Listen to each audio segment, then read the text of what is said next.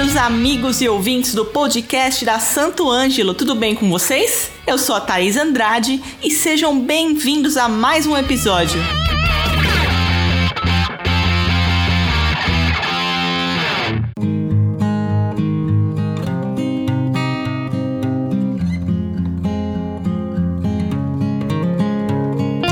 Será que a música pode ajudar crianças, adolescentes e adultos com autismo em seu desenvolvimento? A relação da musicalidade com a prática terapêutica junto às pessoas com autismo tem sido alvo de pesquisas no Brasil e no exterior dentro do campo da musicoterapia. Vamos entender mais sobre todos os benefícios da música na vida dessas pessoas com a participação dos profissionais Glaucia Loto, Isabela Moraes e Maiara Inocêncio. Primeiro lugar, muito obrigada pela participação de todas e eu peço que se apresentem para os nossos ouvintes e contem um pouco sobre a trajetória de vocês e o trabalho que vocês desenvolvem dentro do Instituto Almai. Olá, tudo bem? Ouvintes aí do podcast da Santo Ângelo. Muito obrigada pelo convite. Thaís, muito obrigada Santo Ângelo também. Me chamo Glaucia Loto, sou um musicoterapeuta, sou neuropsicopedagoga, pós-graduação, né? Fiz pós-graduação em arte, educação musical. Estou aqui para falar um pouquinho, eu, né, e as minhas e as meninas, minhas amigas lá do Instituto, do Instituto Almai, que é uma clínica em Santos de neurodesenvolvimento infantil e que a gente trabalha com algumas equipes multidisciplinares, né, para trabalhar com essas crianças que têm esse, uh, esse diagnóstico, certo? São crianças de diversas idades, né?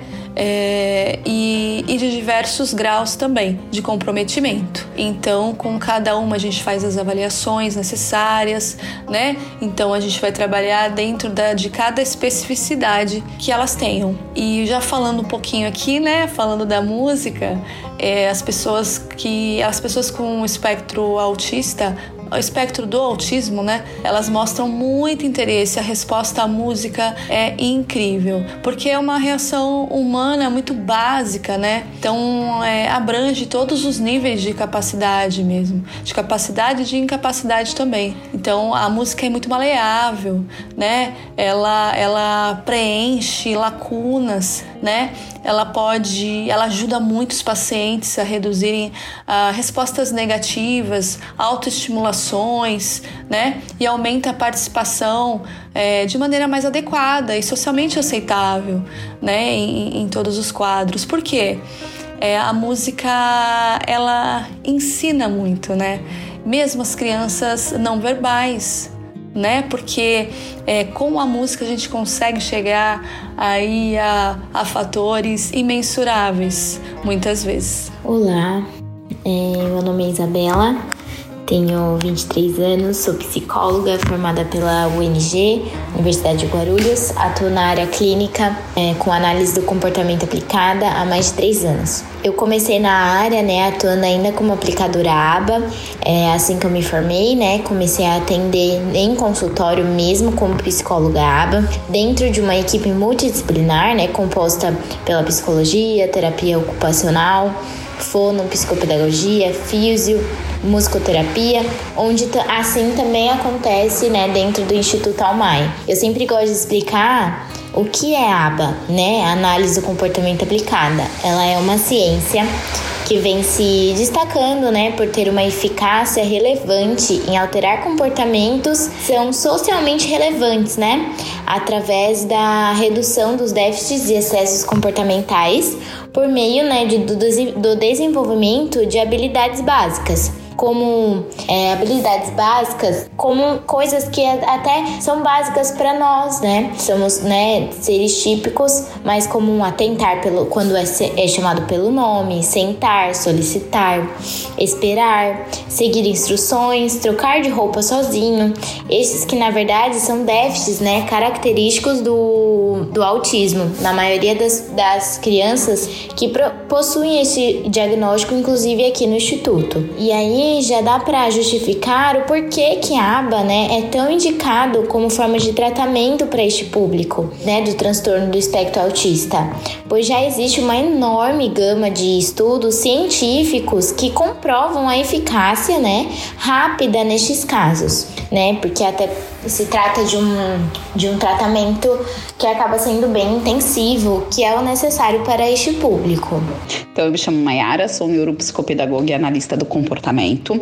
Eu atuo como coordenadora no Instituto Almai, junto com a coordenadora e psicóloga, que também é analista do comportamento, Beatriz. Essa pergunta aqui vai para a Mayara e para a Isabela. É difícil ter um diagnóstico precoce do autismo? E quais os primeiros passos que a família deve dar quando identificado? Não, não é difícil, tá? O adulto, ele precisa observar essa criança, né? Verificar se ela apresenta pouco ou nenhum contato visual, se quando ela é chamada pelo nome, se há uma resposta, né? Não precisa ser uma resposta verbal, mas sim uma resposta com o olhar, tá? Com um contato visual. Se falta gestos nessa criança, como apontar ou mostrar algum objeto, se essa criança ela realiza brincadeiras ali funcionais, né? Interagindo com um adulto ou outra criança que esteja junto. Se essa criança ela apresenta um sorriso social, né, como resposta, e se ela consegue compartilhar, né, brinquedos ou alimentos, né, com os demais que estejam ali ao seu redor. Caso a família né, identifique um desses sinais, ela pode estar agendando uma consulta com o neuropediatra, compartilhando todos esses comportamentos, tá? Caso ela tenha confiança ou já tenha um atendimento, acompanhamento com o pediatra, ela também pode estar compartilhando todos esses sinais, solicitando uma terapia para que a criança desenvolva essas habilidades. Na verdade, assim, muitas pessoas hoje em dia se perguntam, né, o porquê teve esse boom de autistas no mundo. Na verdade, eles sempre existiram. Só que o que não existia era um, um critério diagnóstico e um diagnóstico assertivo, né? A maioria dos diagnósticos são realizados com base em observação médica e é necessária uma observação muito qualificada, uma observação muito treinada para realizar um diagnóstico mais assertivo. É, os primeiros passos, o que hoje, né, normalmente a gente está tendo é, desses médicos, desses neuropediatras, né?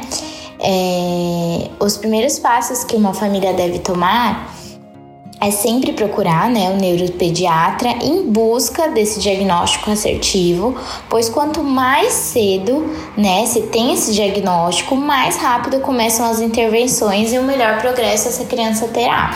E quais são os níveis de autismo? O autismo ele possui três níveis, né? É, colocados lá no manual diagnóstico o DSM, que são né, caracterizados pela quantidade de apoio que esse indivíduo vai precisar. Então, no nível 1, que, é, que é, é, caracterizado pela menor quantidade né, de apoio que ele vai precisar no seu dia a dia. No nível 2, é menor né, o grau de independência, então ele necessita de um auxílio maior, principalmente para desempenhar as funções cotidianas. Então, o nível de apoio do nível 2 é maior. E no nível 3, vai, ele vai manifestar dificuldades mais graves e né, costuma precisar de um apoio especializado por uma boa parte aí é, da vida, né? Então, nível 1, que é o autismo leve. O paciente ele pode ter dificuldades em situações sociais, comportamentos restritivos e repetitivos, mas que requerem apenas um suporte mínimo para ajudar nas atividades do dia a dia. Ele pode se comunicar verbalmente, no entanto, ele pode ter dificuldades em manter uma conversa, assim como para fazer né, novos amigos e se comunicar com a família. Eles também podem se sentir desconfortáveis, tá? Com mudanças ou eventos inesperados, tudo que saia da rotina. O nível 2, que é o autismo moderado, eles geralmente eles têm mais dificuldades com habilidades sociais e em situações sociais, em comparação os pacientes com o nível 1. Um. Eles podem ou não se comunicar verbalmente e se fizerem suas conversas, elas podem ser curtas ou apenas sobre tópicos específicos do seu interesse, podendo precisar de um suporte para, para participar de atividades sociais. O nível 3, que é o autismo severo, os pacientes eles precisam de muito apoio. Eles apresentam dificuldades significativas na comunicação e nas habilidades sociais, tá? Assim como comportamentos restritivos e repetitivos que atrapalham o seu funcionamento independente das atividades cotidianas. Esses pacientes eles precisam de muito suporte para aprender habilidades importantes para a vida cotidiana, trabalhando a sua autonomia. Bom, agora uma pergunta para todas: como que a música age como aliada no tratamento do autismo?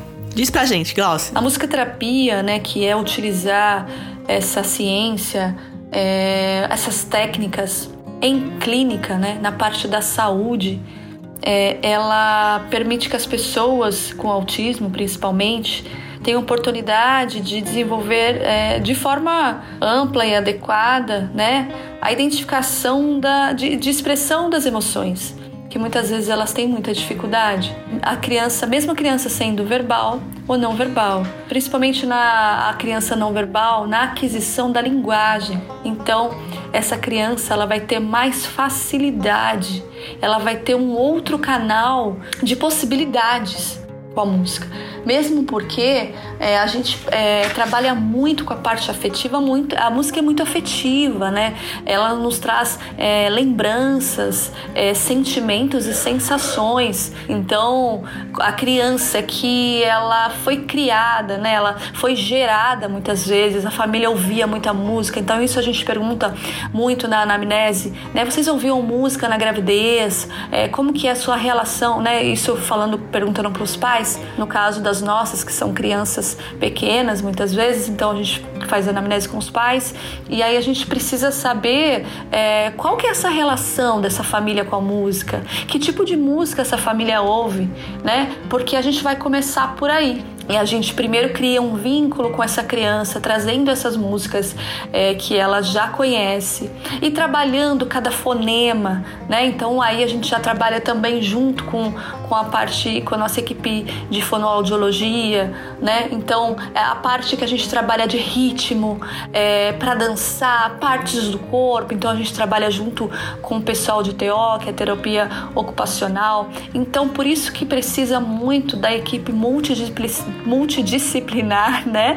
E, e, por, por isso é tão importante, principalmente a nossa clínica que trabalha com a terapia ABA, né? Que é com essa parte comportamental. Bom, lembrando que, como eu falei, a gente trabalha sempre dentro do repertório, começa a trabalhar e depois a gente vai ampliando esse repertório, mesmo porque aí a gente vai ampliando, essa parte de linguagem, né? É, essas histórias, né, que tem na música, do que que, que, que, que história que a música está contando, né? Então é tudo muito lúdico. Aí a gente coloca é, brinquedinhos, bonequinhos, bichinhos no meio, porque a música está falando é, sobre eles, né? Muitas vezes. Então a gente vai associando essa música às partes do corpo, a gente vai associando essa música aos animaizinhos e e aí a gente vai aumentando esse repertório musical, né? E, e consequentemente a linguagem dessas crianças. Então, e, e, também além disso, né, dos benefícios aí da música, né, como a música age, qual que é, como ela é aliada, né, como que ela se alia, né, no tratamento do autismo. É, a música tem um, um componente que é organizador, né, que, que organiza tudo, que é a parte rítmica né? Então ela, ela regula é, o funcionamento sensorial dessas pessoas com autismo, dessas crianças com autismo. Então na música a gente trabalha é, o tempo, né? Então é, rápido, devagar. Então a gente tem as pausas, né? Que a música também tem as pausas. Então elas vão é, seguindo todo esse comando vão entendendo que tem o tempo de espera, tem o tempo para cantar, tem o tempo para dançar, né, para tocar. Ah, na musicoterapia, né, na nossa clínica, a gente trabalha com experimentações, muito, muito com experimentações, né, com improvisações. É, na parte de musicalização infantil seria a educação musical, que é diferente aqui na parte da saúde, na musicoterapia, que a gente trabalha essa improvisação, né? É, essa inserção é, de músicas de, no contexto ali do, do que é necessário para cada criança. Então, cada criança é, ela precisa de, de algumas, é, algumas habilidades né? Então é isso que a gente vai trabalhar. E qual a sua visão sobre isso, Mayara? Como a música age como aliada no tratamento do autismo, né? Então ela melhora muito a capacidade de resposta interpessoal desse paciente, desenvolvendo as suas habilidades na área relacionada à linguagem, à comunicação. Ela aumenta a atenção desse paciente, a atenção compartilhada e estímulos de resposta. Maravilha! E a sua opinião, Isabela? Bom, eu sempre digo que a música é, é uma auxiliar imprescindível assim no tratamento de alguns. Ela estimula movimentos motores, fala, percepção visual, percepção auditiva, é, sem contar, né, que é uma ótima fonte de reforçadores, né? Auxiliam no aumento da motivação desse indivíduo. Então, ela tem várias formas aí de estimular essa criança. Realmente, o auxílio da música é algo essencial, principalmente principalmente para alguns, aqueles que ainda é, não desenvolveram a fala e gostam da música, né? Tem muitos casos, inclusive aqui, é, auxilia muito para desenvolver, principalmente esse comportamento verbal.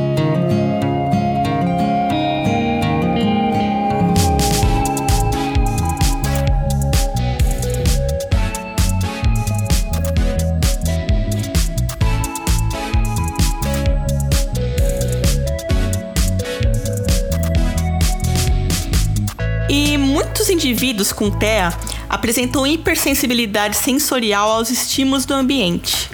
Como trabalhar com a música nessas pessoas? Muitos indivíduos com TEA apresentam hipersensibilidade. Então vamos lá. A hipersensibilidade, quando é criança, ela sente demais os estímulos, né? Como sons altos, estímulos visuais mais fortes. Então esse terapeuta, ele percebe quando a criança ela tem essa hipersensibilidade. O instrumento, ele é apresentado de uma maneira mais sutil.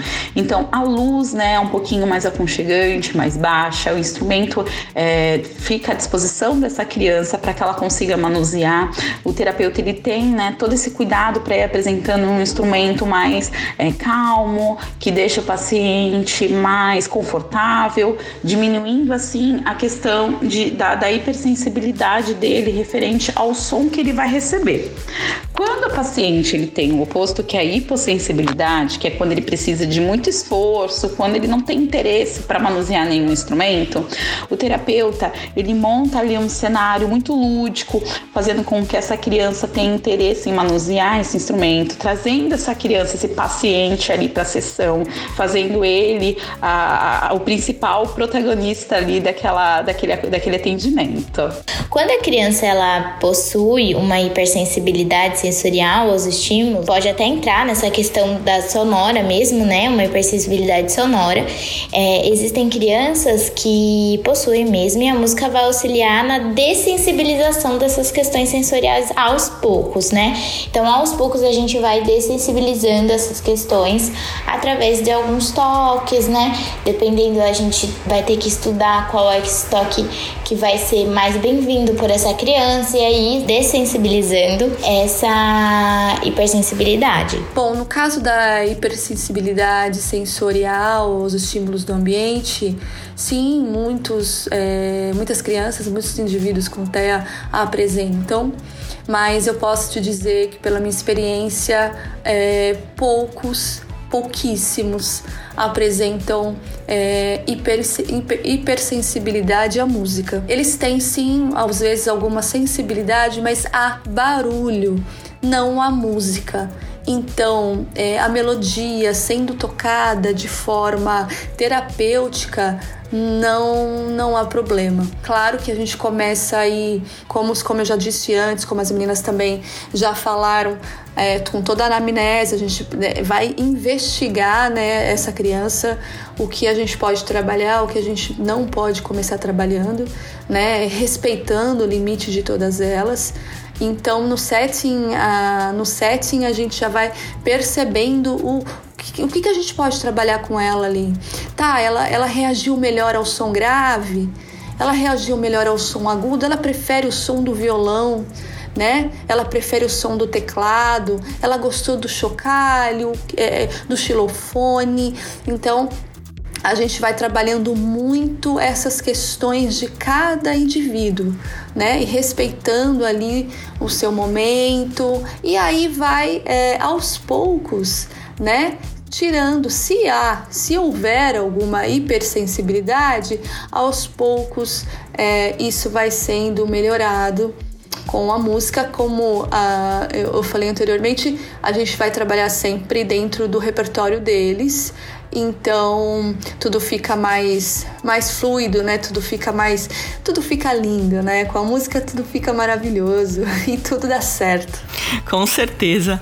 E contem pra gente algum caso de evolução no tratamento com música que vocês já presenciaram. Bom, casos assim, a gente tem vários na clínica e tenho certeza que teremos muitos e muitos casos é, de evolução. É, os pacientes que começaram com, com a gente já tiveram uma evolução assim gigantesca e, e como é prazeroso, como é, como é bom, como é gostoso a gente ver como eles evoluíram, né? Bom, tem algumas coisas, algumas situações em que só a gente ali que tá no setting, a gente que tá naquele momento, e às vezes você pensa, por que, que eu não gravei isso, né? Eu não tô gravando, sabe? Uh, porque às vezes você pede para refazer e eles não refazem. Mas a gente sabe que foi adquirido ali, que, que, que, que aquela, aquele aprendizado, né? É, que aquele desenvolvimento foi adquirido, aquela aquisição aconteceu. Uh, um exemplo, quando a criança que praticamente não fala, fala muito pouco, balbucia alguma coisa. Então, quando a gente está tocando insistentemente alguma música e ela, no momento certo, quando você dá aquela paradinha estratégica, ela termina sua frase ou ela faz o barulhinho do passarinho no piu-piu, você percebe que seu trabalho está sendo feito, que, que sim, eles estão ali prestando atenção do jeito deles e que você é, tá cumprindo ali. Eu falo você, mas é toda, é toda a nossa equipe, né? É um trabalho multi, é, todo mundo junto, trabalhando por aquela criança. E a gente tem reuniões e a gente é, fica discutindo o caso, o que, que a gente pode fazer para que ela adquira, né? Os comportamentos adequados para que ela adquira é, algo que ela ainda não tenha ou para que ela melhore algo que ela tenha já. Então é tudo com muita responsabilidade, tudo com muito amor, é tudo muito pensado dentro da ciência, tudo muito é, milimetricamente é, planejado. Claro, são seres humanos, cada um é um, né? Então cada trabalho é focado em um momento, mas às vezes, é, às vezes a gente tem alguns aí que, que a gente não consegue segurar e a gente se emociona, chora dentro da sala de emoção e é fantástico. Me lembro de um também, acho que foi um dos primeiros que eu comecei, eu peguei os números, uns números que tem de EVA e aí eu comecei a cantar a música da Mariana, né? E eu troco muito o nome, coloco o nome deles na, nas músicas, né? Porque isso aproxima tal e chama a atenção deles. Então eu cantando a melodia da Mariana e contando os números, né? Que ela fala os números. Aquela Mariana conta um, Mariana conta um, né? E vai até 10, para quem não lembra. Ele foi pegando a numeração certinha e colocando na ordem. Gente, eu quase não consegui terminar de cantar assim a música. Foi assim um momento maravilhoso, um dos momentos incríveis. Alguns pacientes, né? Alguns pacientes ele apresenta, né, rigidez no início, logo quando inicia a terapia. Mas aos poucos, né, durante a sessão mesmo, naquela primeira sessão ali com a terapeuta, a criança ela apresenta é, um grande interesse pelos instrumentos, porque são instrumentos que elas não têm um contato ali é, diário. Então elas têm um interesse em manusear. E a terapeuta tem todo um cuidado ali para estar tá estreitando o vínculo com essa criança, fazendo com que ela tenha interesse em participar dessa sessão de uma maneira lúdica, divertida, fazendo com que ela se sinta assistida, né? Para que receba aquela atenção ali direcionada, trabalhando todas as habilidades necessárias para que ela desenvolva durante a terapia, tá bom? É, isso é até bem emocionante para mim, porque eu tive um paciente, ele tinha por volta de 7 anos já é, nível 3 de apoio. Ele não falava nada, não soltava nenhuma palavra com intenção mesmo comunicativa, apenas sons estereotipados, gritos, né? É, eu tive que realizar inicialmente, né, com o fono, claro, e ele foi um paciente que tivemos assim que colocar uma comunicação alternativa por ele já não ser, é, não estar sendo atendido numa modalidade de intervenção precoce, então ele estava tendo sim um acompanhamento, já estava realizando a comunicação alternativa, né, através das imagens. E a, lógico que com esse apoio do fono a gente conseguiu, né, é, que ele soltasse, né, as primeiras, os primeiros sons de letrinhas, ainda muito embolado, e depois de um certo tempo, é bom até ressaltar aqui que no início era uma criança que tinha uma hipersensibilidade auditiva enorme, é, né? Não gostava de sons altos. Trabalhei justamente com a música essa, né? Dessensibilização. E com anos, assim, em meio da terapia, eu vi ele soltar as, as primeiras palavrinhas em uma sessão de musicoterapia assistida por mim, com a música do seu Lobato, né? E aí, a partir disso, fomos aumentando o repertório e a intenção comunicativa dele de fala através da música, o que foi o que era, né, algo aversivo para ele no começo, se tornou reforçador e um grande é, auxiliar ali para expandir essa fala. É, foi muito emocionante para mim, eu digo isso assim. É, eu vi e sei igual, e tá sendo muito importante eu transparecer assim, a importância mesmo disso aqui, né? Então eu digo que a música é, traz mesmo acontecimentos incríveis dentro da ciência ABA, principalmente com o autismo. Bom, depois de procurar ajuda especializada, como que os familiares podem continuar a estimular a música em casa com as crianças com autismo? Bom, os familiares podem e devem né, estimular a criança em casa com a música, Uh, colocar a, pode colocar a música no som para eles ouvirem, cantar junto. É, o principal é estar junto, é cantar, é chamar sempre a atenção da criança para que ela te olhe. Ela vai ver como que a linguagem está sendo feita, a, a, a, sua boca, né, a boca dos pais é, mexendo e, e, cantando ali junto com eles, é, dançando dentro da música, do ritmo da música. Né? Então, todo esse trabalho que a gente faz como musicoterapeuta na clínica, de também pegar e, e colocar nomes, né? A música tá falando de, do porquinho, aí tem um porquinho, mostra o desenho do porquinho, então associar é, essas imagens, porque aí já eles já estão ouvindo e agora vão estar vendo. Então eles vão associar esse nome com o animalzinho, com o objeto. Então é essencial que os familiares ouçam é, juntos as músicas. Essencial.